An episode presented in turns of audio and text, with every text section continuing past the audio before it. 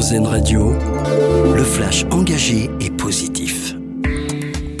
L'appel des soignants pour défendre l'aide médicale de l'État. Ils sont 3000 à signer une tribune publiée ce soir dans Le Monde.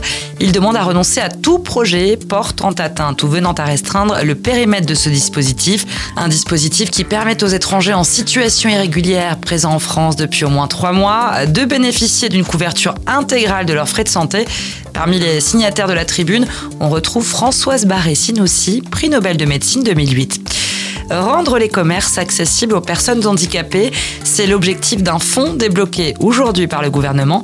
Une enveloppe de 300 millions d'euros annoncée par Fadila Katabi, la ministre chargée des personnes handicapées. Cette aide, jusqu'à 20 000 euros maximum, va servir à se doter de rampes d'accès et d'autres équipements. Aujourd'hui en France, la moitié des commerces ne sont pas accessibles aux personnes en situation de handicap toute la population se verra distribuer de l'eau en bouteille à Mayotte à partir du 20 novembre. C'est en tout cas la promesse de Philippe Bigier. Le ministre délégué aux Outre-mer est en visite sur l'île qui subit depuis plusieurs mois une crise de l'eau. Actuellement, la population a accès à l'eau pendant seulement 18 heures tous les trois jours.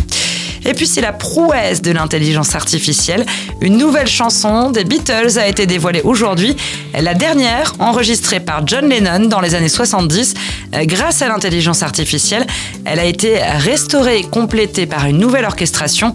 Euh, le titre, baptisé Now and Then, est disponible sur Internet.